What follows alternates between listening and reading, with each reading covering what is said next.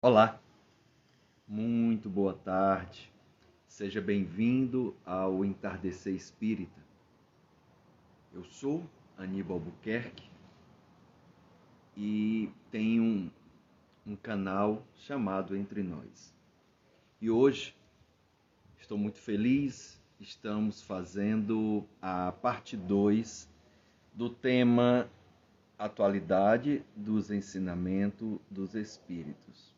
Espero que você tenha já assistido a primeira parte. Caso ainda não tenha assistido, faço e deixo o convite para que você possa aproveitar. Seja muito bem-vindo, muito bem-vinda. Né? Vamos, para adentrarmos em nossa temática, vamos fazer uma prece. E fico muito feliz de estarmos aqui juntos neste entardecer espírita. Aquele que desejar fechar os olhos, vamos serenar os pensamentos, aquietando a nossa mente, observando a respiração, o contato consigo, e que possamos agradecer e pedir à espiritualidade amiga a inspiração, a intuição e o aproveitamento deste momento para que possamos aprender um pouco mais, compartilhar um pouco mais de conhecimentos entre nós e desta forma que nos seja útil, que possa ser prático, colocado em uso em nosso dia a dia. Abençoe a cada um de nós e fiquemos na paz e no amor do Mestre Jesus. Muita luz, que assim seja. Fico muito feliz de estarmos mais um encontro junto. Na semana passada não pude realizar o nosso encontro por questões de logística, estava em um local que a rede não pegava. Mas aqui estamos hoje para dar continuidade, fazendo a parte 2 do tema Atualidade dos Ensinamentos dos Espíritos. Eu até lancei o questionamento seria atualidade, porque a atualidade é como se os ensinamentos trazidos na época, né, no lançamento das obras de Kardec, hoje estejam desatualizados. Mas nós veremos hoje, não sei se nós esgotaremos hoje, mas nós veremos hoje a vanguarda dos ensinamentos dos Espíritos. E nós vamos entender o porquê que eu estou afirmando vanguarda. Eu gostaria de adentrar, como eu citei no episódio passado, eu estou me utilizando de uma reportagem de capa da revista super interessante, datada de março de 2013, ou seja, há quase 10 anos. E o título da reportagem de capa, onde na capa há uma caveira e gravado nela sete grandes mistérios. Então, o título da reportagem de capa é Os Maiores Mistérios do Universo. E o subtítulo desse tópico, desse, dessa reportagem de capa é Sete Questões que atormentam a humanidade desde o início dos tempos. E quais são esses sete grandes temas ou sete grandes questões que a atormentam? E aí eles gravaram, cravaram na, nesse crânio entre um deles, Deus existe? Outro tema, de onde viemos? O que acontece após a morte? Destino existe? Qual o sentido da vida? Alma existe? Ou seja, depois de morrer, aquele ser passa a continuar existindo? E a vida fora da Terra? Então, nós vamos neste encontro, não sei se só durante este, pode ser que tenhamos mais um ou mais outro, ainda mais um ou mais dois, abordaremos esses temas mostrando a atualidade ou até a vanguarda dos ensinamentos dos Espíritos. Vamos ao primeiro. O primeiro que eu estou trazendo é a vida fora da Terra são questões que hoje, inclusive, mais recentemente, né, com a sonda em Marte, nós estamos procurando vida por lá. Eu tenho um irmão, né, um companheiro de grupo espírita Paulo Estevam, André Estamato, que está fazendo um trabalho de divulgação, de sensibilização das pessoas da vida extraterrestre. Então, nessa reportagem de capa, há um tratado para cada uma dessas questões, inclusive na introdução da matéria, ele vai dizer que são temas que já tirou o sono de muitos pensadores. São temas que levou muitos filósofos a se perguntarem, a procurar por respostas e não tiveram a convicção, a certeza, ou até alguns encontraram várias conjecturas que na introdução de O Livro dos Espíritos nós vamos encontrar os ensinamentos, a aderência dos ensinamentos de Sócrates, do que ele ensinava e que foi escrito por Platão, seu discípulo, já que Sócrates nada deixou escrito, a aderência dos, dos seus pensamentos e dos seus ensinamentos com o conhecimento as informações, os esclarecimentos da doutrina espírita. Então, a vida fora da Terra, e uma das coisas que eu quero lembrar a cada um de nós é que Jesus, já quando da sua passagem, nos afirmou, nos ensinou e nos falou. Ele disse que há muitas moradas na casa de meu pai. Ramatiz até diz, gente, seria inconcebível nós termos tantos orbes nesse espaço sideral. Eu olho aqui porque eu estou num ambiente ao vivo. Então aqui a gente pode se deparar com um barulho de avião, cachorro latindo, pessoas falando. Eu não estou num estúdio e eu estou ao vivo, então não tenho como tirar ruídos, porque eu estou procurando fazer o entardecer espírita assim, meia hora e sempre ao vivo e num local que seja contemplativo para que nós tenhamos o melhor proveito possível. Então, Ramatiz fala que como Deus criou tantos orbes e, e seria de seria muito egoísmo julgar que só na Terra há vida. E olha que interessante, na introdução de O Livro dos Espíritos, Kardec, né, os Espíritos, Kardec nos apresenta a seguinte afirmativa: os espíritos encarnados habitam os diferentes globos do universo. Os não encarnados ou errantes não ocupam uma região determinada e circunscrita. Estão por toda parte do espaço e ao nosso lado, vendo-nos. E vou parar para que você preste atenção à palavra agora que eu vou falar. Estão vendo-nos e acotovelando-nos de contínuo. Acotovelando-nos. É toda uma população invisível a mover-se em torno de nós. Então, eles estão numa faixa dimensional que nós não enxergamos. Claro, temos pessoas que têm evidência, que os enxergam. Então, provavelmente, as vidas em outros orbes estão numa faixa de espectro dimensional que nós ainda não captamos com os nossos olhos humanos ou com os equipamentos. Mas não é por isso que não tenhamos vida fora da Terra e vida além da matéria na Terra. Olha que interessante. E aí eu vou reforçar o que Kardec nos traz na introdução de O Livro dos Espíritos ele diz que os não encarnados, ou seja, aqueles que não estão na carne, aqueles que desencarnaram, espíritos que estão vivos, mas não na carne. Os não encarnados ou errantes, errantes é porque a erraticidade é chamada de um período em que o espírito desencarnou e ainda não reencarnou. É quando ele está no mundo espiritual, tá certo?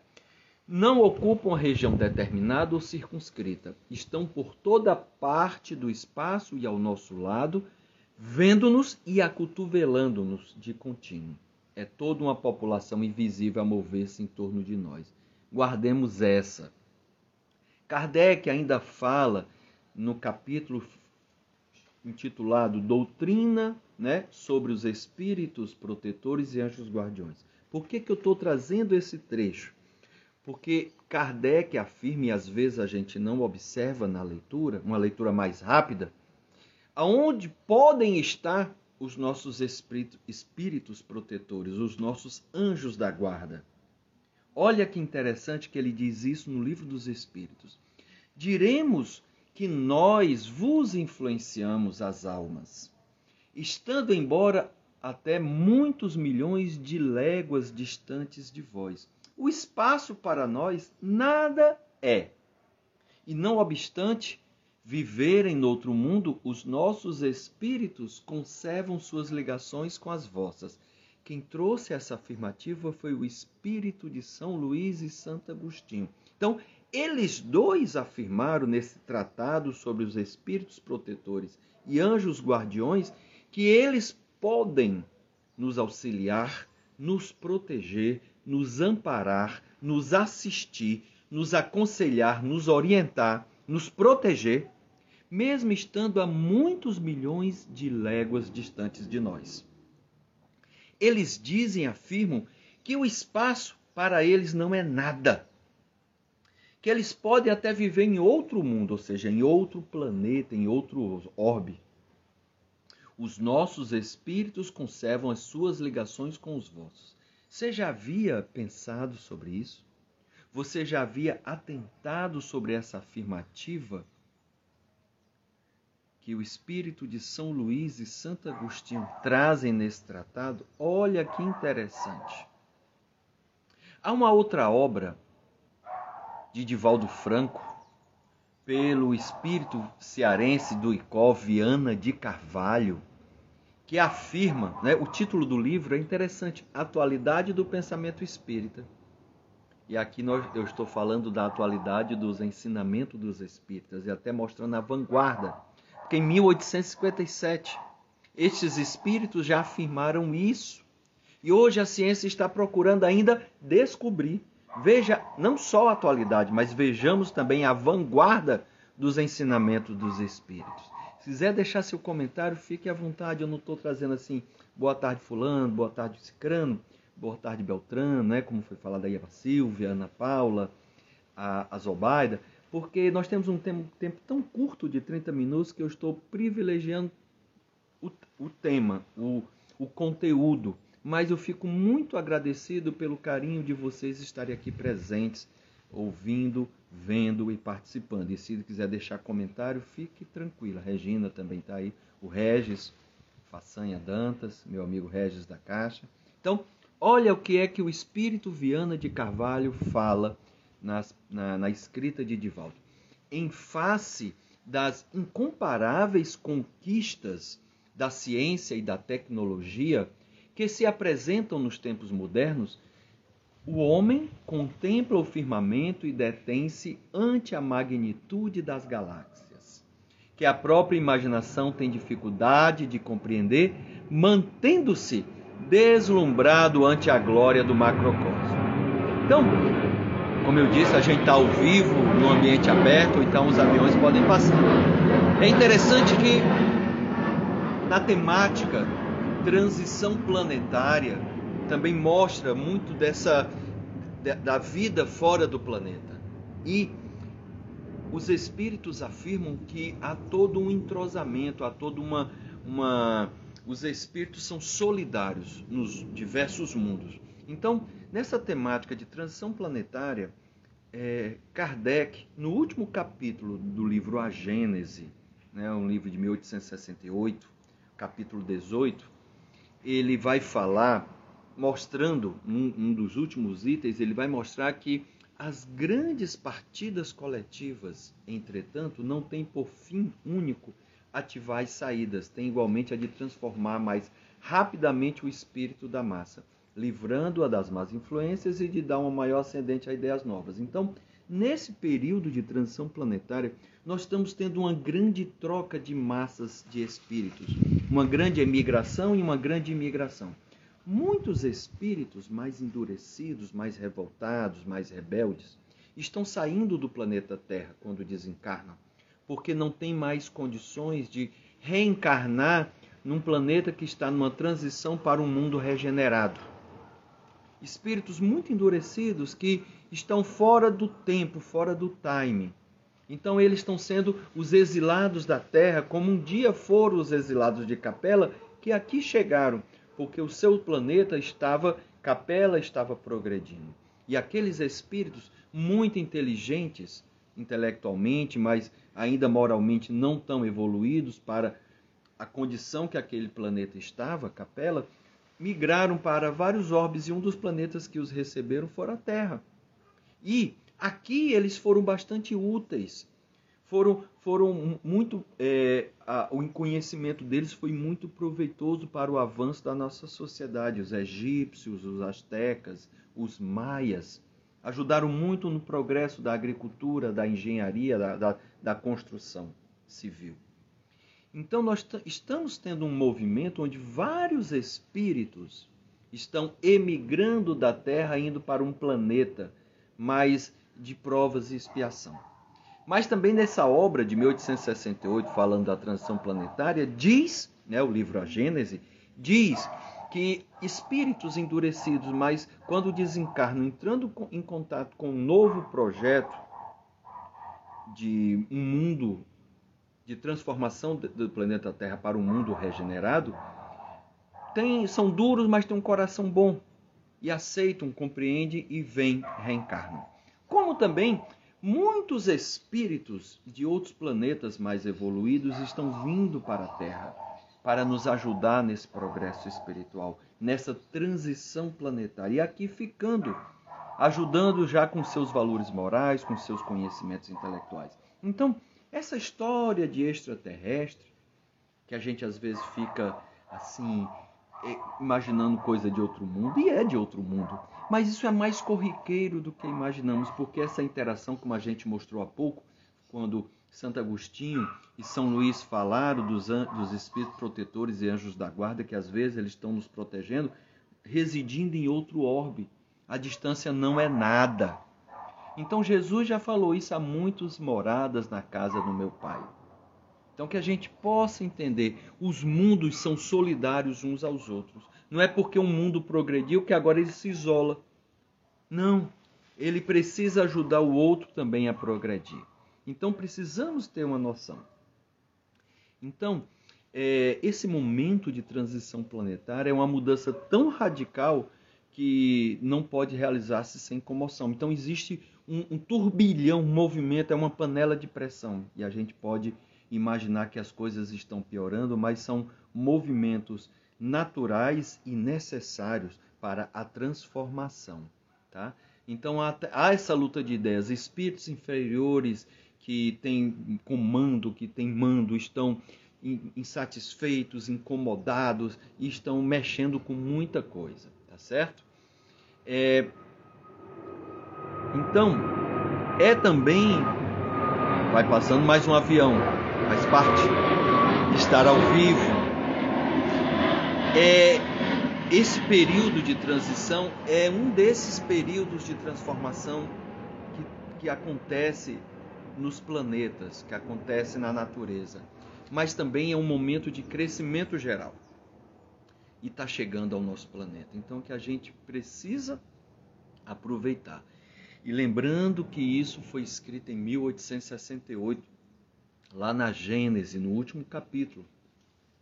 Eu deixo até o convite para que você leia ou releia esse conteúdo e veja quão interessante ele é.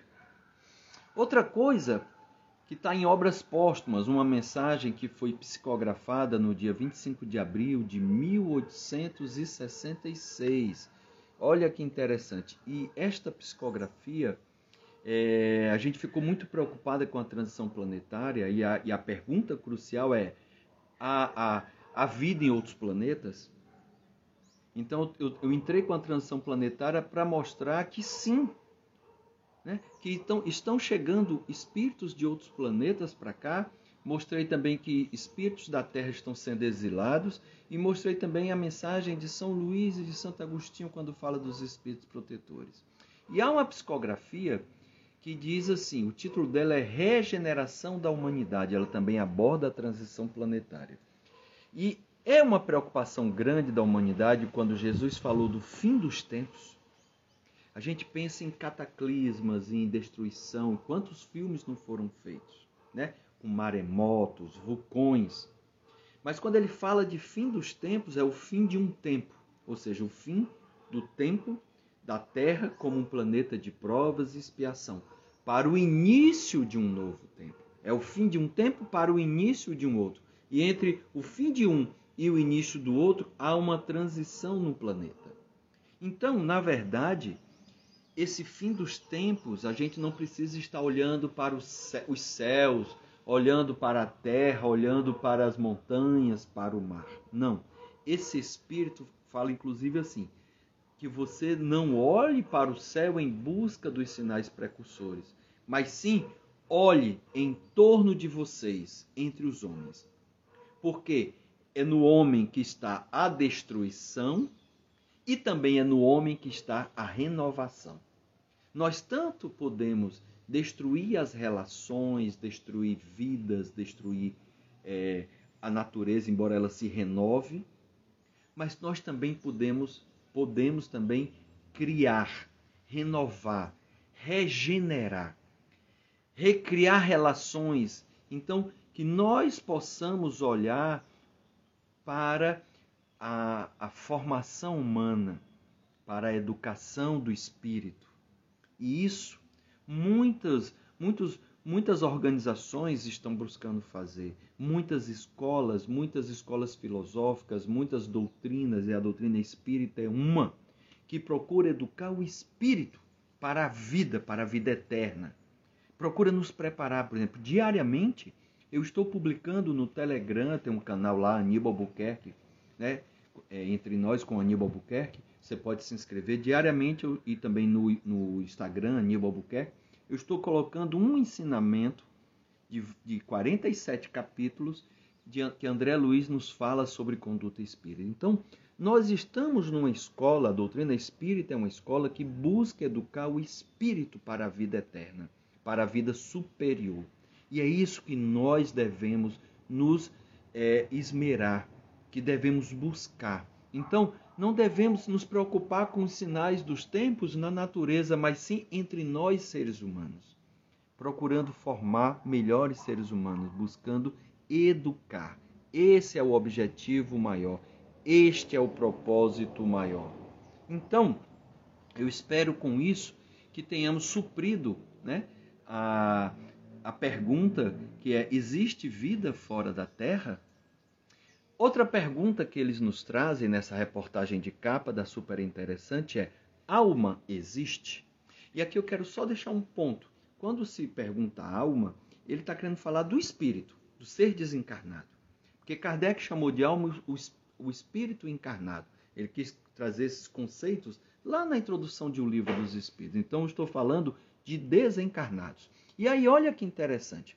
A doutrina dos espíritos, primeiro com a reencarnação ela fala da imortalidade da alma. Mas a imortalidade da alma não é trazida somente pela doutrina dos espíritos. Outras doutrinas, outras religiões também abordam essa imortalidade. Até aí, nada de novo, mostrando que ele é um ser indestrutível e eterno. Né? Mas a doutrina nos fala de uma coisa diferente, que é como é a vida quando o espírito morre né, quando a alma morre, quando eu desencarno. Como também vai falar sobre a reencarnação. Então, a doutrina dos espíritos, mostrando a vida do lado de lá, ela matou a morte. Disse a revoar. Tchau, morte. Por quê? Porque nos esclareceu. E isso, gente, foi algo notável, algo incrível, que queimou pestanas tirou noites de sono de muitos pensadores, de muitos filósofos. Você já pensou sobre isso? Não sobre a imortalidade da alma, mas a vida após a morte. Que pode ser a vida do mundo espiritual ou a vida quando eu reencarno. O que eu posso fazer? Como eu posso aproveitar? Então, aí você tem um tratado incrível, várias obras, obras ensinamentos trazidos por Kardec, inclusive com muitas cartas que você vai encontrar em O Céu e o Inferno, né? É, nas revistas espíritas, obras que foram trazidos por outros autores espirituais, mostrando esse relacionamento, é, é, mostrando a interação. Nós também temos experiência é, por meio das reuniões mediúnicas, onde temos oportunidade de dialogar com aqueles que já desencarnaram, e nesse diálogo nós podemos, ouvindo-os, trazendo a sua dor, a sua problemática, o seu choro, a sua raiva, o seu ódio, a sua vingança, nós podemos procurar ajudá-lo, mas também compreender pelo que ele está passando. Então, essa coisa de perguntar vida ou alma existe, né? Vida após a morte, a doutrina espírita tem explicado com muita propriedade.